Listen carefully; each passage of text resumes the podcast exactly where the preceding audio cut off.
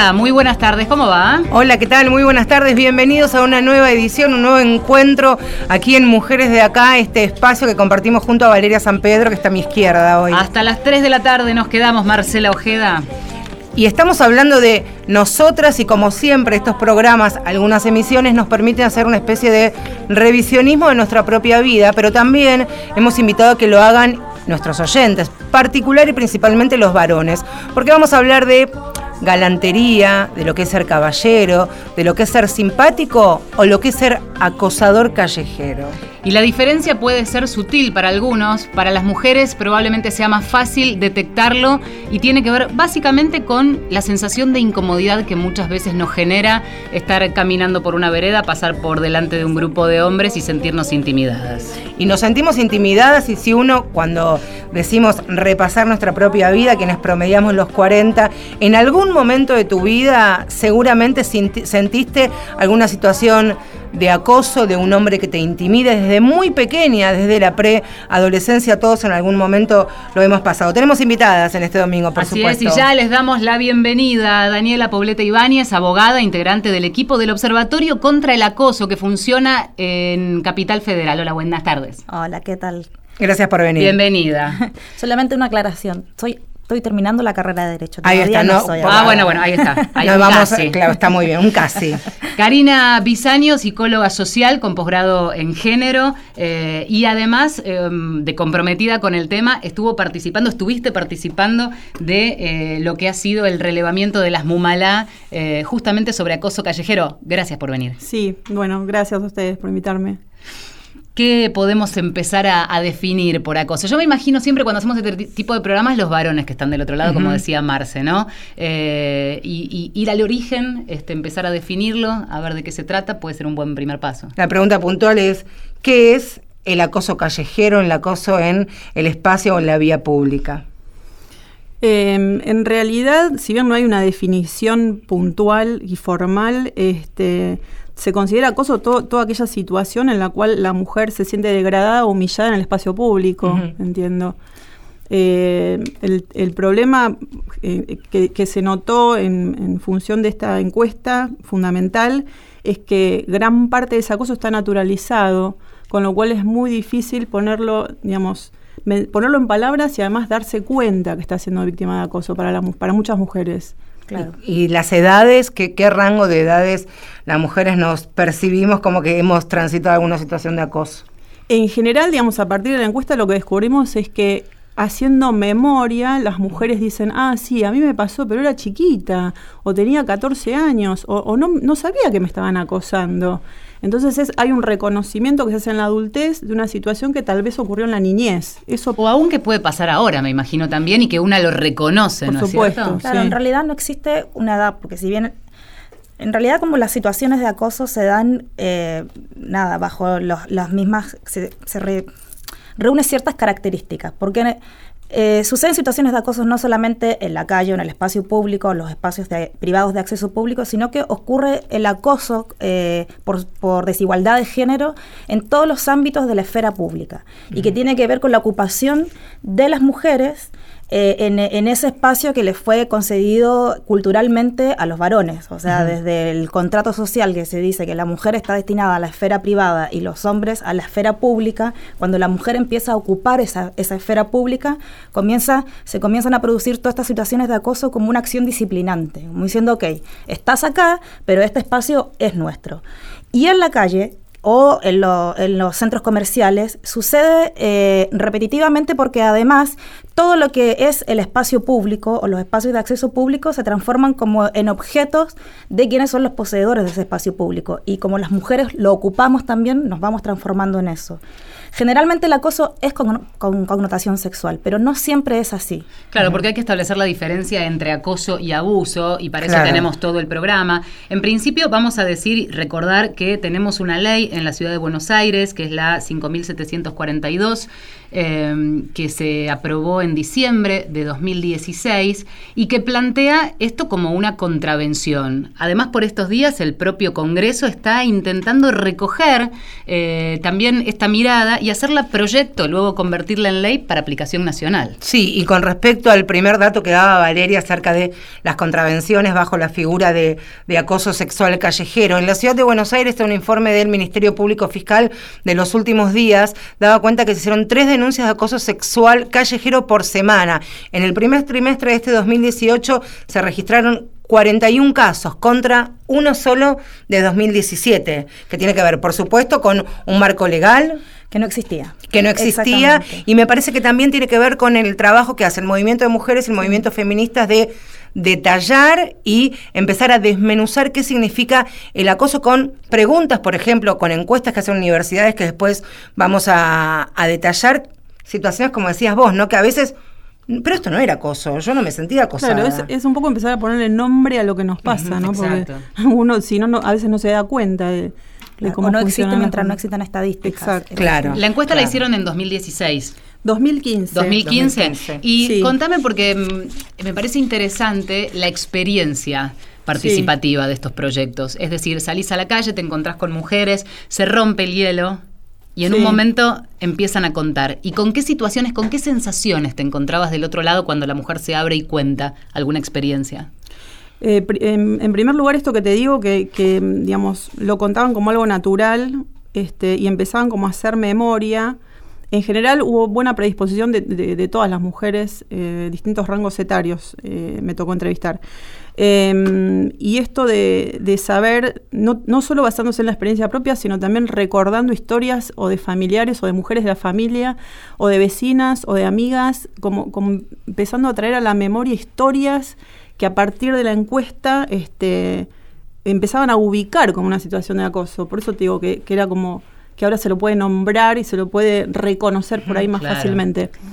Este, lo que pasa es que del acoso, lo que, lo que pasó en muchas encuestas es que llegábamos a historias más complejas de, de mayor violencia. Es como que Claro, es como que están emparentadas, ¿no? Como una, como una cadena de hechos que te lleva a veces a historias de mayor violencia. Eso nos pasó mucho. Lindante ahí con delitos hacia la integridad sexual, ¿no? También. Sí, y, con situaciones de abuso y, de, sobre todo familiar, intrafamiliar, la violencia intrafamiliar. Lo, lo, que sucede específicamente con el acoso en los espacios públicos es que es eso, está absolutamente naturalizado, pero está naturalizado desde la perspectiva masculina, ¿no? Como, mm, por ejemplo, porque una de las características del acoso es la unidireccionalidad. O sea, es una acción que se, que se realiza eh, hacia otra persona que esa persona no la consiente. Entonces no hay ahí la idea. No, hay, no existe la idea de poder establecer una relación ahí. O sea, nadie va a establecer una relación desde el, desde lo mal llamado piropo diciendo qué lindo culo tienes. o nada, nadie quiere establecer una relación desde ese lado. Entonces, eh, eh, lo, que, lo que particularmente se, se, comenzó, por ejemplo, a, a charlar cuando cuando se comenzó a discutir la ley, o sea, cuando se presenta el proyecto, por ejemplo, en la ciudad, en la opinión pública era burla. Nos, van a, meter presos por piropear, pero si eso a ustedes les gusta, es galantería, es una acción positiva de parte nuestra. Encima que... Este, claro, encima que les decimos Encima que te decimos que tenés buenas tetas, claro, preso. Entonces, fíjate, fíjate lo que es la mirada masculina y fuimos a buscarla a la calle, nosotras que tanto nos gusta callejear. Eh, fuimos. Tenemos algunos compactos de testimonios, vamos a escuchar el primero. Sí, claro. ¿Qué dicen los varones en estos testimonios? Cuando éramos jóvenes, cuando salíamos, piropeamos y era algo normal, no, no pasaba a mayores. ¿Cómo eran los piropos? No, no, de toda clase, pero a, lo mejor alguno es abrupto o algo más lindo, más cálido o más tierno, pero no sé si era por la forma de vida, la sociedad, la mujer no lo tomaba tan mal. Hoy en día está difícil. No solo decir, sino mirar. Ya mirás y ya se toma como acoso. Esa es la diferencia. Me parece que se está exagerando el tema. Yo nací y viví con esa imagen de que decirle algo lindo a una mujer estaba bien y que si la mujer te sonreía, como que agradecía esa palabra linda que vos le decías. Ahora lo vivo al revés. De hecho, a mis hijos trato de decirles que se cuiden, son chiquitos, pero bueno, que no hagan eso. Yo creo que se exagera un poquito, pero también a veces los hombres nos excedemos ¿no? de los límites, entonces por eso creo que está así la situación hoy en día. Ahora se acaba de aprobar una ley con penalidades. ¿Crees que esto puede ayudar a cortar esta situación? Sí, yo creo que sí. Va a cambiar. ¿Cómo te parás vos, Ezequiel, ahora ante que el acoso callejero, por ejemplo, sea considerado delito y haya multas? No, realmente me parece fantástico. Sin ¿Vas a replantearte también tu actitud en la calle? Mira, yo tengo dos hijos y eh, lo hablamos siempre, por ejemplo, mi suegro, mis viejos, dicen hacer cosas de hombre, le dicen a la nene. Y nosotros tratamos de llegar al nene a casa, no hay cosas de hombres. Viste que hay veces que decimos, esta cosa es para hacer los hombres, no, hay que empezar a enseñar desde chicos. La gente de 60 para arriba que no cambió, no va a cambiar. Queda en la juventud, en los nenes, el mañana. También los conceptos y cómo nosotros le vamos buscando significado a nuestras acciones, en este caso el acoso es generacional. Ezequiel, el último testimonio que escuchamos, está transitando los 35, los 40, los primeros ya están cerca de los 52. Y también es cómo se paran con sus paternidades, ¿no? Eso ni hablar.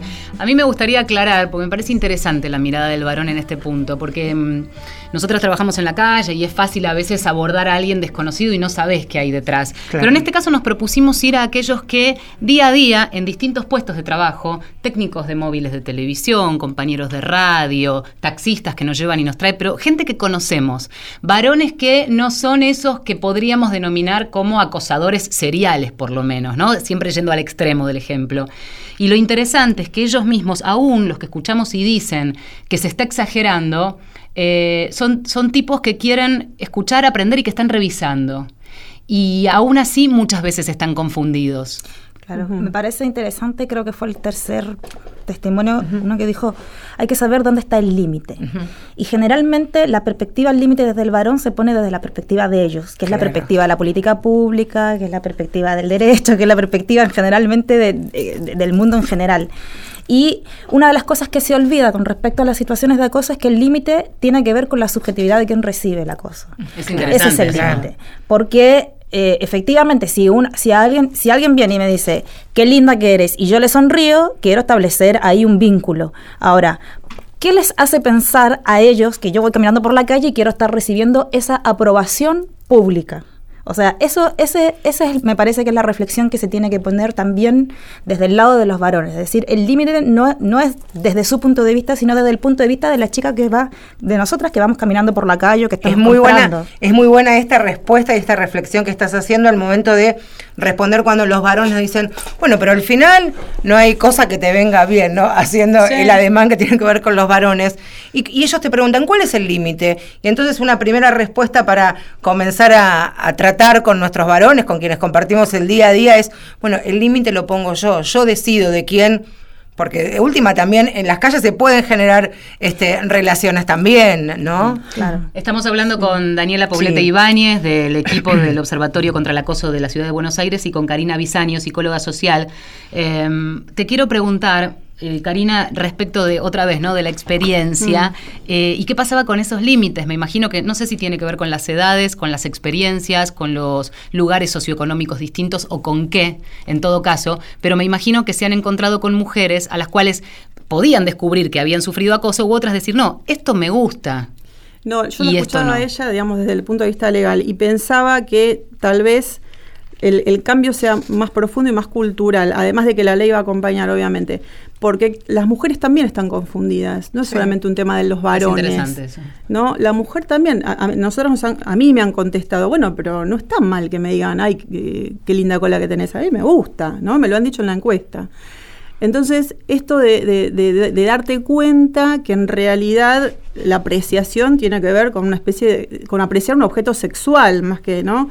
Con cruzar una barrera de respeto también. Pero, pero me parece que el cambio es cultural en cuanto a las mujeres también. ¿Cómo hacemos nosotras las mujeres para transitar este cambio sin que sea traumático? Eh? Tiene que ver con desnaturalizar, me parece que tiene que ver con desnaturalizar y nombrar. ¿no? Esto, esto que está haciendo el movimiento de mujeres, los movimientos de mujeres, tienen este, mucha importancia y me parece que dan lugar a estos debates también. Antes no se hablaba de esto, era natural, justamente. ¿Es lícito para una mujer, y nos pregunto a, las cuatro integrantes de esa mesa, que nos sentamos halagadas o gustosas si alguien nos dice un piropo considerado por quien lo, quien lo dice, o es estar a la defensiva? No, primero yo creo en particular que nosotras salimos a la calle y ya nos ponemos a la defensiva. O sea, existen situaciones, o sea, primero, antes de salir ya estamos pensando qué nos vamos a, cómo nos vestimos, si esto está mostrando un poco más, un poco menos. El si horario que volvemos a casa. Exactamente, si volvemos en un taxi, en Sí, claro. o sea, si, si no tenemos plata para el taxi, tenemos que volver en colectivo, tenemos que restringir nuestro horario porque el espacio público además no está pensado para nuestra seguridad, pensando en una sociedad hetero y patriarcal.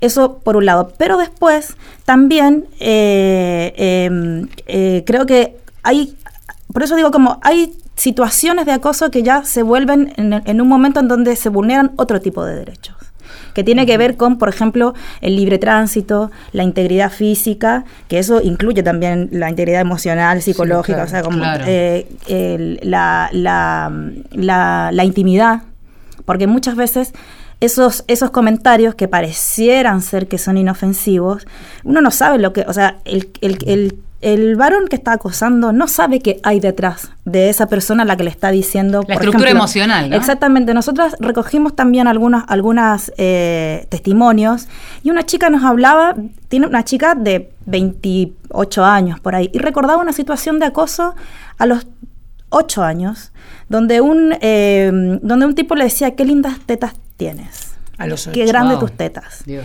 Desde es, o sea, ella recordaba esa situación y se ponía a llorar. Porque marcó su vida, o sea, a esa edad marcó su vida en donde entonces, desde ese momento me empecé a esconder, desde ese momento comencé a definir cómo me vestía, de- desde ese momento porque las situaciones de acoso no nos suceden solamente a las mujeres grandes, principalmente también le suceden a las niñas porque son las que están en situaciones más vulnerables en el espacio público. Hace menos, eh, había pasado muy poquito tiempo del primer Ni Una Menos y venía desde un lugar de Latinoamérica, no recuerdo si no era Colombia incluso, que nos invitaba a las mujeres a través de las redes sociales a contar nuestro primer acoso. El hashtag era mi primer acoso y... De hecho, yo me acuerdo que conté lo que yo a mí me había pasado, me había ocurrido a los 11 años, y empezabas a leer y nos unificaba y nos unía de manera transversal que todas éramos muy chicas, y no estoy hablando de preadolescentes, sino de niñas, ¿eh? Y eso tiene que ver con la acción disciplinante, que es, ojo niña, te estás convirtiendo en mujer, estás saliendo a la calle y entonces yo tengo el derecho de venir y decirte que este, ese, este espacio y ese cuerpo que comienza a transitar también me pertenecen. Y allí se configura todo. Vamos a escuchar música Sí, y como señora. todo tiene que ver con todo, vamos a escuchar a María Femsi, filosofía feminista.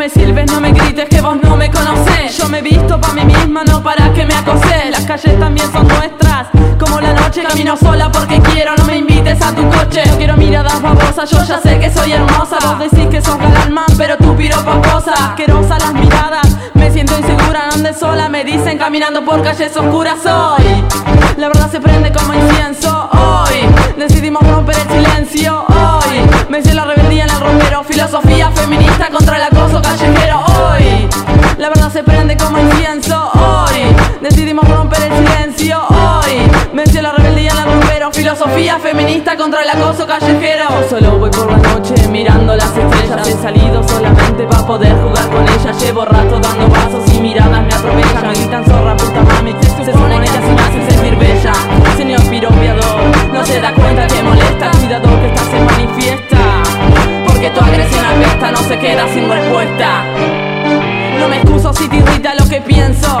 Día a día el abuso se nos va volviendo intenso. Se justifican violaciones por la ropa que usamos. Me rehuso a callarme, quiero derechos humanos. Esto va para los obreros que construyen las ciudades Y la cultura de la violación gritando vulgaridades. Para que te quede claro, mi cuerpo no es vitrina. Empodero cada calle, cada plaza, cada esquina. Hoy, la verdad se prende como incienso. Hoy, decidimos romper el silencio. Hoy, me la rebeldía en el ropero. Filosofía feminista contra el acoso callejero Hoy, la verdad se prende como incienso Hoy, decidimos romper el silencio Hoy, hice la rebeldía en el ropero. Filosofía feminista contra el acoso callejero. Yo solo voy por la noche mirando las estrellas. He salido solamente para poder jugar con ellas. Llevo rato dando pasos y miradas me atropellan. Me gritan zorra puta mami, se supone que así me hacen sentir bella. Señor piropiador, no se da cuenta que molesta. Cuidado que esta se manifiesta. fiesta. Porque tu agresión esta no se queda sin respuesta.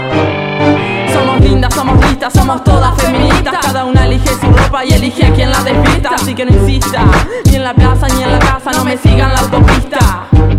Sepa que es acoso también si me chista. Así que fuera machista, fuera sexista. Feminista, empoderada, pisada, pisada. Caminar sola y ser respetada. Bella como las estrellas sin pedir a cambio nada. Opiniones de varones, de la boca para adentro. En el cuadro hay mujeres, macho facho no es el centro.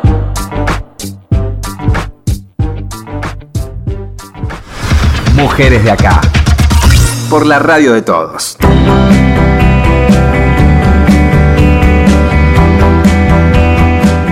Seguimos, eh, Mujeres de acá hasta las 3 de la tarde en Radio Nacional y por supuesto las filiales que eh, compartimos esta tarde. Hoy nos visitan, recordemos, Daniela Poblete Ibáñez, que es casi abogada, integrante del equipo del Observatorio contra el Acoso en la Ciudad Autónoma de Buenos Aires, y Karina Avisano, que es psicólogo social con un posgrado en género. Ahí está. Me gustaría eh, adentrarnos un poquito en lo que significa el observatorio, que fue creado como, como un brazo después de la aprobación de, la ley que hablábamos hace un ratito en la capital federal, eh, y es muy importante, ¿no? Porque cuántas veces hablamos de que las leyes caen en letra muerta. La importancia entonces es de mantenerlas vivas, y una de esas funciones, entiendo, es el observatorio. Sí. Primero, en primera instancia porque eh, yo estuve parte de la creación de la, de la redacción del proyecto y de la discusión que se dio dentro de la legislatura y que por supuesto que no salió porque mm. la correlación de fuerzas políticas hace que las, que las negociaciones hagan que los, los proyectos no salgan como comienzan. Entonces, eh, después de eso, cuando se aprobó, eh, decidimos crear este observatorio para hacerle un seguimiento, en principio, a la ley pero también para pensar en otras situaciones de acoso en otros espacios. O sea, en, el ámbito laboral estamos trabajando también en algunos temas, en el ámbito académico, en el ámbito de las organizaciones sociales y políticas, que también, porque tienen que ver con esto que decía anteriormente, con la salida de la mujer, con la llegada de la mujer a la esfera, a la vida pública, donde se reciben estas acciones. Y, y desde, desde ese lugar, desde el seguimiento de la ley, bueno, en principio con lo primero que nos encontramos que la ley exigía que dentro de los 90 días de publicada la ley hubiera una capacitación a los efectores. Imposible. o sea, desde la, la, gran noticia fue que la chica, que, que fue como el primer caso público que se llevó adelante, que el policía tuvo que googlear la ley. O sea, Primero tocó un policía buena onda, o sea, lo tengo que decir, porque no lo hacen generalmente. Se encontró con la ley en, en, internet y dijo, bueno, acá sí se puede hacer una denuncia. Después, el, gobierno de la ciudad, hay un artículo en específico que dice que el gobierno de la ciudad tiene que crear campañas de difusión de la ley y también de difusión del tema, para que se pueda comenzar a tener conciencia. En principio, el proyecto decía que eso tenía que hacer el Ejecutivo. En general, ya había eh, obligaciones específicas para la Dirección de la Mujer, el Consejo de Derechos de Niños, Niñas y Adolescentes, el Ministerio de Salud, Educación, todo eso salió, pero quedó este artículo. Eh, y Recién ahora el gobierno de la ciudad publicó en su página, que es muy difícil, es muy difícil de llegar, eh, cómo denunciar y dónde eh, y dónde hacerlo. O sea, se puede. Yo leía eh, dentro de las injerencias que tiene el observatorio el tema intervención y acompañamiento jurídico. Venimos hablando desde hace tanto tiempo sobre otros temas de, la ley, este, la 24685. Ay, la dije mal, ¿no? ¿El número? Está bien. la, la digo así de memoria siempre, em, del tema de el, cuerpo de abogados y qué sé yo, y ahora pensado esto mismo, aplicado al acoso, eh, llama la atención. aquella que quiera denunciar puede acercarse al observatorio y va a tener un acompañamiento jurídico. Sí, un asesoramiento o se, le va a, eh, eh, ayudar a orientar el camino que tiene que tomar con instituciones que ya existen, que, que la pueden orientar eh, eh, desde, el, desde el plano institucional. Hemos, o sea, en general, lo que más recibimos, tipo, vía mails y redes sociales, es estoy sufriendo una situación de acoso.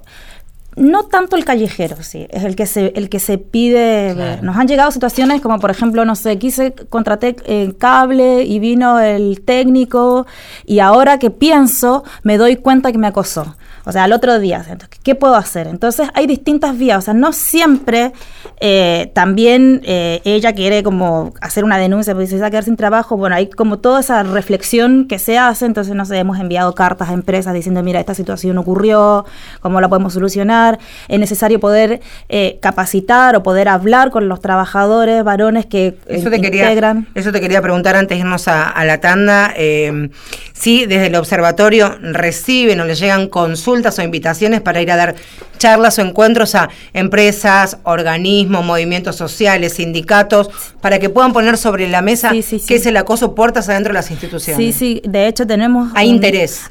Hay interés. Eh, de distintos ámbitos y lo que nosotros tenemos como un, tenemos como un plan para verlo desde la perspectiva del trabajo con varones y de la perspectiva del trabajo con mujeres también porque lo que, lo que decía ella es importante también que nosotras podamos reconocer cuándo es una situación de acoso. Porque, o sea, hasta que no nos ponemos a hablar del tema, muchas veces, o sea, no, no, es que es una situación de acoso al día, o sea, son varias situaciones de acoso durante el día en distintos espacios. Entonces, saber reconocerlo y no solamente por ir y hacer una denuncia, sino que para poder poner el freno de decir, no, acá, o sea, eso que tú me estás diciendo yo no, no lo acepto, necesito, o sea, cambia tu actitud. Y entonces poder ponerse... Lo que sucede en el espacio público sí es distinto porque muchas veces si uno responde puede recibir una respuesta mucho más violenta. Claro, miedo, temor. Claro.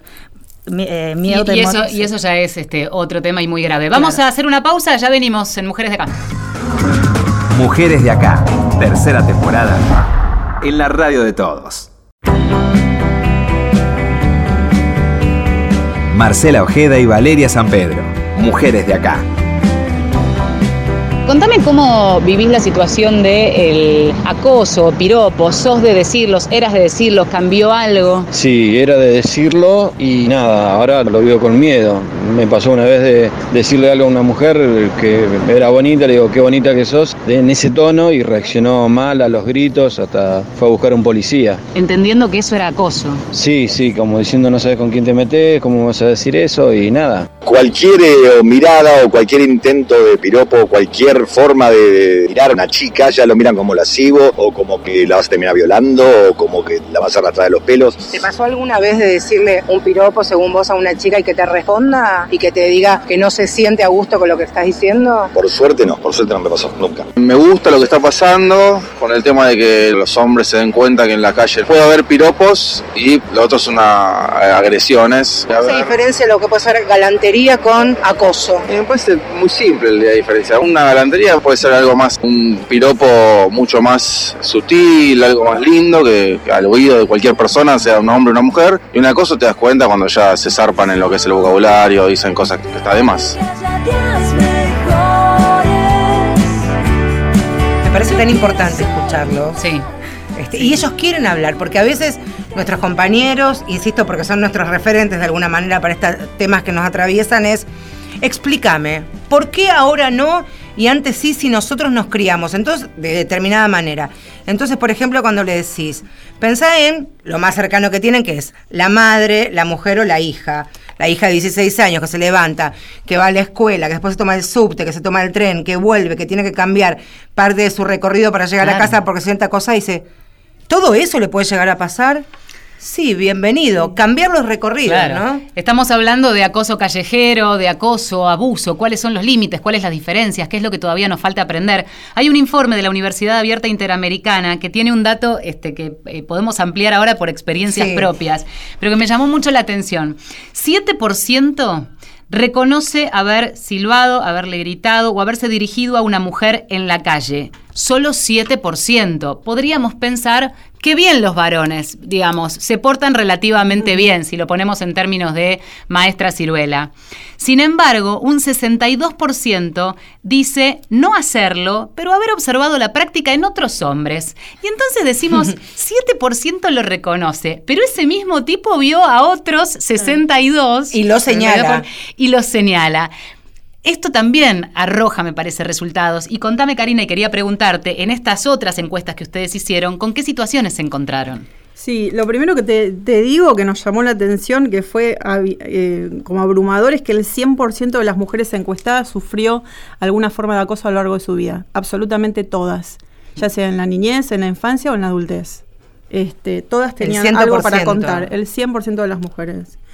Y lo que, digamos, lo que eh, se dedujo de la, encuesta también fue las distintas estrategias que se ponen en marcha este, para evitar situaciones de acoso, que son, que todas también lo hacemos. Este, el 87% de las mujeres evita lugares oscuros o con poca gente, el 74% cruza de calle, el 67% piensa rutas alternativas, el 66% se asesora sobre lugares a los que va a ir antes de viajar, el 63% va acompañada de un grupo, de una persona y, y muchas veces de un varón que la, que la acompañe, ¿no? que, le, que le sirva de seguridad. Este, el 51% se cambia la vestimenta para salir a la noche, evita, digamos, ropa provocativa. El 12% eh, ha, ha tenido que mudarse, cambiar de barrio. El 8% cambió de trabajo, el 3% cambió de clase o de aula y, bueno, eh, otras acciones el 8%. O sea, cómo impacta esto en la vida de las mujeres es impresionante en el sentido de que tienen que tomar decisiones que cambian sus rutinas absolutamente. Y que es primero, ¿no? Porque antes este, decía Daniela el, el, el, punto disciplinador, como si fuera un objetivo. Y uno cree, bueno, tan, tan conspirativo es, pero cuando desarmás ese camino entendés que algo de eso hay. Si seis de cada diez mujeres eh, entienden que la vestimenta influye después cuando salgan a la calle, ¿no? Pensaba también en esta encuesta a la que hacía referencia a la Universidad Abierta Interamericana, las preguntas que le hicieron eh, cerca de 1.600 entrevistas a hombres y mujeres de 18 años de toda la Argentina. Les preguntaban, por ejemplo, a los varones y a las mujeres también, de acuerdo a quién eh, realizaba el piropo, entre comillas, o el, el acoso.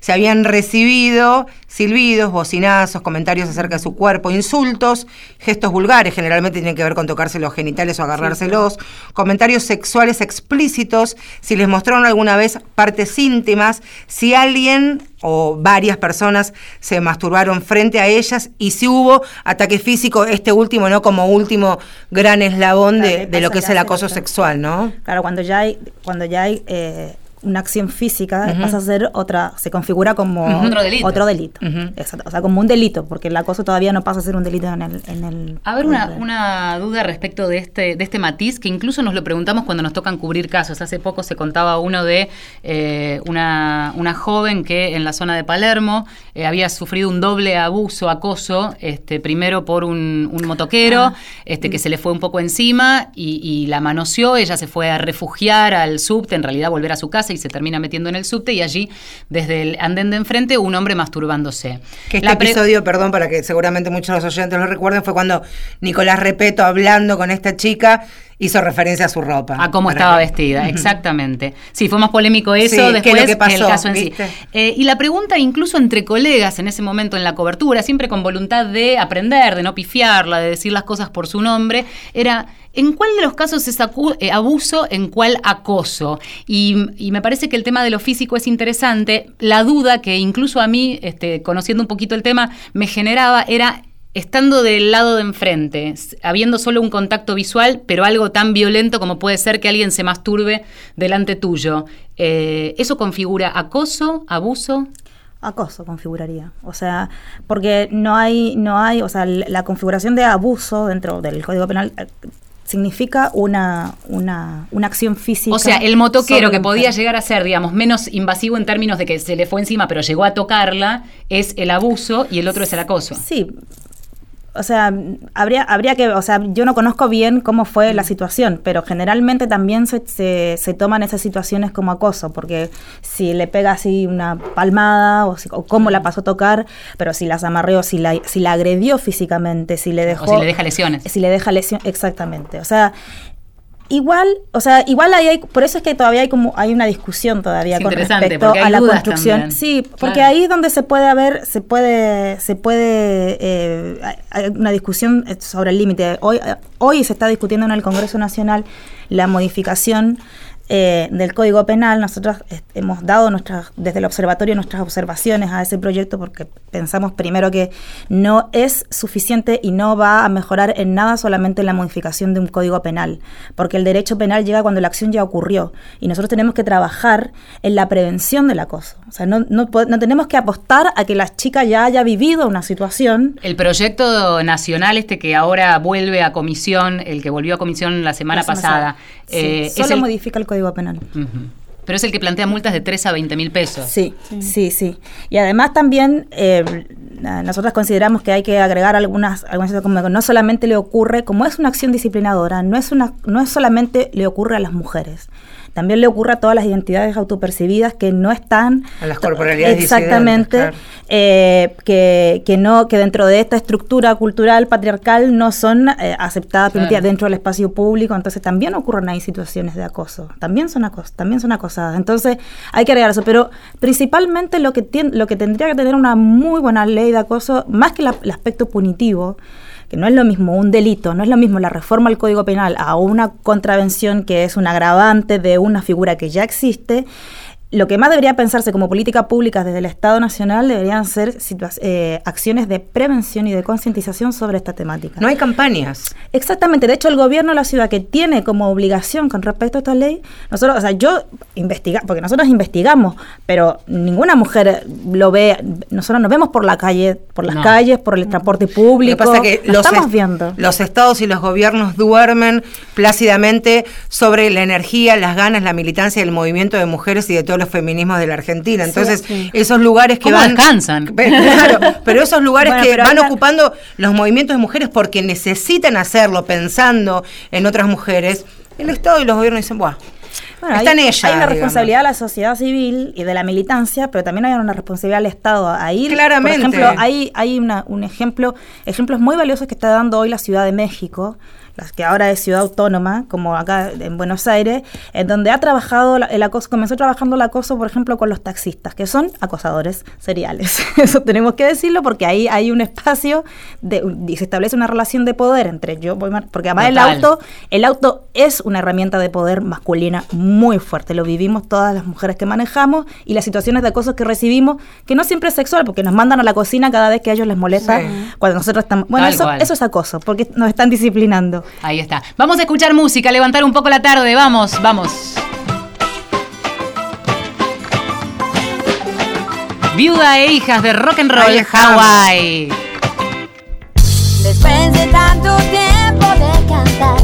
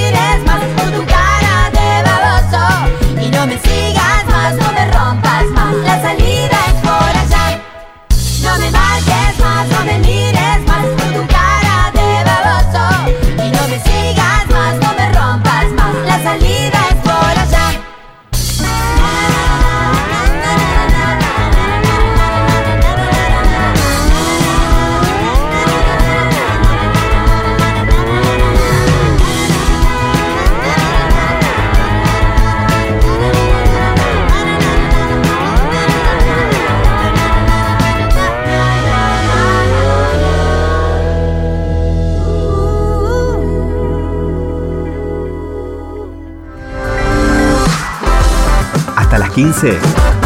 Mujeres de acá. Es el límite entre el decir algo lindo y desubicado? Y lo que pasa es que es ambiguo el tema. Me parece que pasa por la persona quien lo recibe. O sea, para vos puede ser lindo y la otra persona tomarlo mal. Exacto, porque de hecho yo te puedo decir qué linda que sos, pero depende cómo estés vos de ánimo, por ahí lo tomás como un acoso, o por ahí te sonreís, o por ahí no, entonces genera todo un caos después de eso que mejor no decir nada. ¿no? Cuando los hombres nos juntamos con hombres, a veces salen esos comentarios machistas retrógradas y a veces es feo. Me pasó a mí hace tiempo con mi señora, yendo los dos al gimnasio y ver muchachos, ¿no? Diciéndole, mira la cola, por no decir otra palabra, de la chica, mira la cola, mira la cola, y veo a mi mujer que se estaba poniendo toda roja y se deja de hacer el ejercicio, se tuvo que apartar. Y porque lo que pasa siempre es eso, que la mujer se aparta por dos energúmenos que no le da el cerebro. Entonces fui a poner un poquito de orden en el lugar. Yo a mis 50 años entiendo la postura de las mujeres, entiendo la situación a la que se presentan, entiendo que ahora está abierto un montón de canales y un montón de medios para denunciar y no dejarse acosar y no dejarse usar como en otras épocas no existían y las mujeres se escondían o lo decían por miedo, por temor, y ando a saber por qué. Los límites me los tiene que poner uno mismo, los tiene que poner tanto el hombre como la mujer. Pasa en el intercambio entre tus amigos, tus compañeros, entre los varones.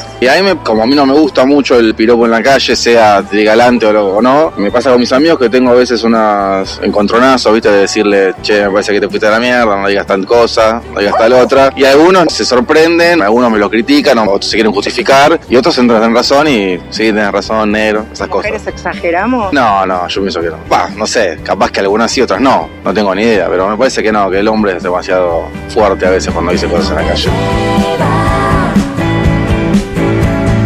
Dicen Dicen que dicen. Dicen que dicen y están diciendo y mucho nuestras invitadas del día de hoy, Daniela Poblete Ibáñez, futura abogada, integrante del equi- el equipo del Observatorio contra el Acoso en la Ciudad Autónoma de Buenos Aires, y Karina Bisaño, que es licenciada en Psicología Social con un posgrado de género, en género. Y hablamos recién con, con Karina mientras este, escuchábamos el, el testimonio de nuestros varones en el día de hoy, de qué manera los machos, y cuando decimos machos, machos, tenemos este, no los varones este, amigables, digamos, como también de alguna manera están haciendo una especie de revisionismo de su propia vida y qué importantes son estos varones que entienden que hay que empezar a renunciar a pequeños privilegios del día a día, ¿no? Sí, totalmente. Y que se están preguntando si esto que hicieron hasta ahora estaba bueno o estaba bien. Claro. No, eso no pasaba. Me parece que, la- la- que estas preguntas, estas encuestas también lo, lo marcan. Que el varón se, se empiece a interpelar este, individual y grupalmente sobre sus acciones y sus actitudes hasta, hasta la fecha.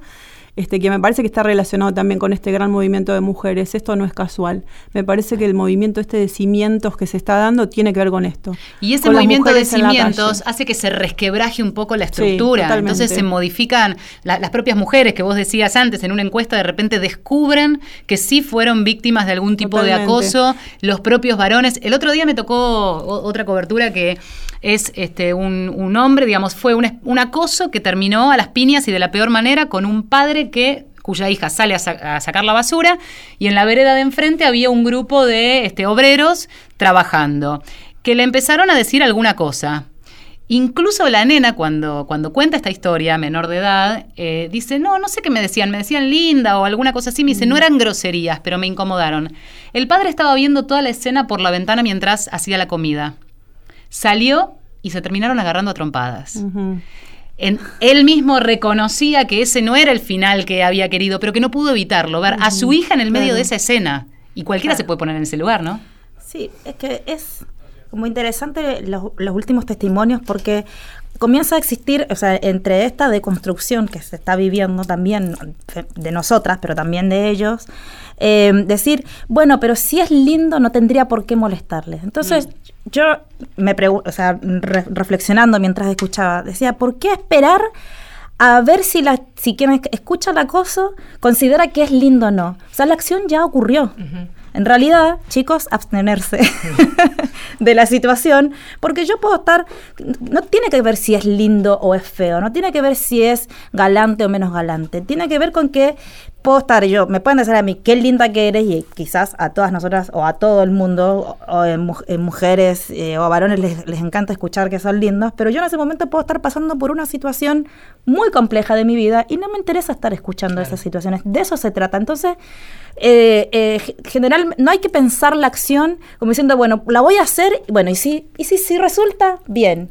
Y si no, bueno, entonces ahí está mal y entonces puede, y viene, viene este cuestionamiento sobre la exageración que, que siempre se da generalmente en, la- en las situaciones de acoso, como diciendo, bueno, pero no te quería hacer nada más que eso. Y viene la explicación cuando la acción Claro. ya ocurrió. Me parece que también estamos eh, transitando y siendo parte y protagonistas de lo que ha sido el cambio del dial-up, de conectarse a internet con el teléfono al wifi a la máxima velocidad. Es decir, está llegando toda la información junta, es como que abrimos una gran represa y hay mucha gente que en su vida supo que era el movimiento de mujeres o el feminismo o palabras que dicen, el otro día me causaron, me dice, ¿qué es esto que son sonoras? Sororas, le digo, explícame porque yo no entiendo y quiero entender.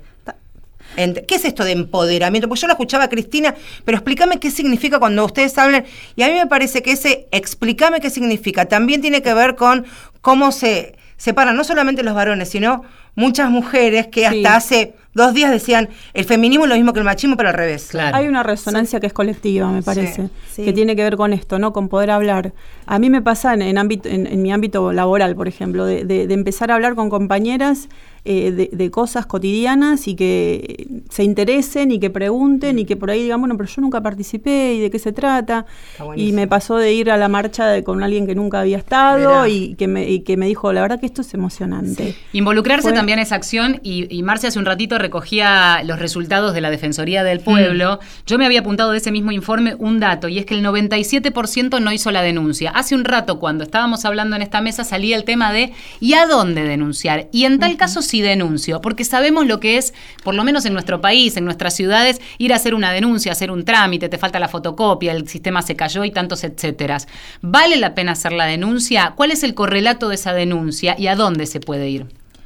Bueno, en principio, eh, como esta es, como esta es una ley específica sobre el, acoso en espacios públicos y de acceso público, eh, ahora que hay tanto policía por todas las esquinas, eh, saber que si una vive una situación de acoso puede acercarse a esa policía. Ahora, es necesario para eso, desde este otro lado, que exista por parte de las fuerzas de, seguridad un conocimiento sobre la ley y una capacitación de cómo tratar el tema. Paremos a 10 policías a ver cuántos saben que hay una ley. Exactamente. Podríamos hacer, de hecho, como una encuesta, sería interesante poder hacerlo y ver y ver cuántos conocen y además sobre cómo proceder, porque no es lo mismo que otro delito. ¿Y qué debemos exigirle a ese policía? Exactamente, el policía debería llamar a una patrulla, decir quieres hacer la denuncia, te llevamos a una comisaría a hacer la denuncia, como el procedimiento, o sea, es como cualquier otra contravención. Ahora, Daniela, eh, volviendo a la pregunta que, que te hacía Vale, para poner un ejemplo, estamos en el Parque Las Heras, por ejemplo, un pulmón verde en el, en el barrio de La Recoleta. Estamos en, nada, en, en la zona de, de recreación, se acerca un hombre, nos sentimos acosados porque nos dice una barbaridad. Hay un policía, pero el tipo se va y se escapa y sale corriendo. ¿Qué pasa ahí? Falta el denunciado. ¿Cómo lo, lo encuentro? Es que en cualquier delito el que comete el- el- la acción puede salir corriendo. O sea, no es, Claro. no es una característica exclusiva del acoso. O sea, era, o sea, esto en este caso es una contravención eh, que es un agravante de una figura que ya existía, la contravención, que era la intimidación, el hostigamiento y la humillación. Entonces todos preguntan, ¿cómo lo puedo probar? Y bueno, si ya existía esa figura antes y ya se sancionó en base a esa figura, se puede probar. O sea, no es función de la ley, en este caso, O sea, no buscar porque, el procedimiento. no porque sea difícil, no porque sea difícil probarlo, vamos a dejar que exista esa figura y es avanzar. muy difícil probar eso. muchos delitos. Claro, está muy bien. El tratamiento legislativo serán este, los legisladores de nuestro país están poniendo las polleras y los pantalones porque van a tener que elaborar, por supuesto, estamos este, con la directriz marcada de lo que tiene que ver con el debate parlamentario por la legalización y despenalización del aborto, pero también, por supuesto, que se debata ya en comisiones lo que significaría que haya una ley para protegernos del delito, de lo que puede llegar a ser este, el acoso callejero. ¿Cómo está el, el debate parlamentario? Esta semana, el martes, hubo reuniones. En, mira, en, en principio la semana pasada que estaba como con dictamen ya para que sea sancionada, vuelve, vuelve a comisión precisamente porque se, en, la- en el debate surgió la necesidad de poder generar algo más integral, más allá del aspecto punitivo de la ley. Porque eh, todos, o sea, el, el aspecto, o sea, el- la, la pena tiene que ver con todo el poder represivo del Estado, entonces nosotros, no, o sea, eh, tiene que haber, una- no se mejoran los delitos porque no hay menos homicidios porque existe una figura penal que, que dice que el homicidio está mal, que, es penado. Entonces, vuelve. Nosotras nos juntamos ayer en el Congreso con Acción Respeto, con, eh, con las chicas que trabajan con la diputada Cerruti, que es quien llevó adelante este, este, este debate, y nos invitaron a poder armar eh, las observaciones al que nosotros le hacemos al proyecto y hoy eh, lo iban a presentar buscando firmas. Esta semana no hay... eh, Hasta la semana que viene, Claro, claro. hasta la semana que viene no vamos a saber cuánto de eso puede llegar a quedar, pero nosotras presentamos todo, o sea, todo ¿Creen que puede salir más. este año? Es que hay dos, hay dos leyes que se están debatiendo. Una que, se, sa- que tiene media sanción del año pasado, que es la, la reforma a la ley a la ley de, eh, contra todo tipo de violencia hacia la mujer que reglamenta el Tratado Internacional y que es, esa la tiene que discutir senadores. Esa está ahí todavía como esperando. Y está esta otra que lo más probable es que salga este año. Ojalá que salga la mejor ley. Ojalá. Bueno, y en unos días, el 7 de abril, es el día de lucha contra el acoso callejero, un poco invocando esa fecha, un poco porque sí, un poco porque este debate está caliente también allí en el Congreso, es que quisimos hacer este programa. Este programa y que va a tener, por supuesto, la lupa puesta en el debate parlamentario, que es importante, por supuesto, pero sabemos que muchas veces y por desgracias las leyes quedan en eso, en letras muertas que después cada provincia y cada distrito lo va moldeando en lo mejor de sus casos, este, de los casos a gusto y piacere. ¿eh? Sí, yo lo que pensaba es, y en todo caso apelamos a la psicología social y pensar, esto, si mueve estructuras, también va cambiando algo. Aunque el debate se haga en el Congreso, va derramando también, y aquí estamos Sí. hablando hoy de acoso, por ejemplo. Sí, sí, sí. Este, me parece que es eh, muy importante esto que, que está pasando en general en la sociedad. pero- y yo creo que también tiene que ver con un cambio, además de cultural, en la educación, ¿no? En cambiar algunos parámetros eh, en, en la educación desde la infancia. Total, en cambiar los sí. modelos, en, en buscar una, una educación más equilibrada. ¿Y qué tiene que ver con mayor- eso la ley de educación sexual integral? Siempre Que todos- hablando de lo que mismo. Sí. Sea el tema Sí, que claro. toquemos en este programa, la educación sexual integral nos atraviesa desde muy pequeños hasta nuestra adultez más avanzada. Por eso también es importante que los pibes puedan estar formados desde muy chiquitos, claro. desde que empiezan su, la su mejor jardín forma de infante. prevenir la violencia. Con educación. Con educación, desde la niñez. es. Bueno, estamos llegando al final, amigos.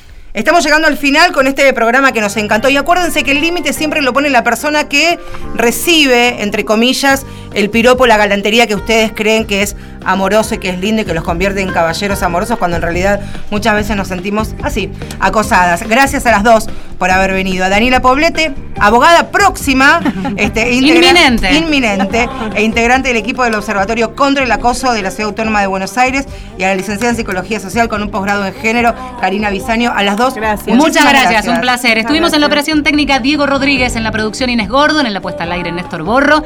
¿Y a vos, Linda? Nos vemos el domingo que viene a las 2 de la tarde. Linda. Eh, ¿Sabes qué? Vamos a casa y hablamos. Ella es Valeria San Pedro, a mí me dicen Marcelo, Marcelo Ojeda. Hasta luego. Y si te vas, no vuelvas más. Lo que dejaste no es para mí. No vas a ver lo que querés, lo que logré.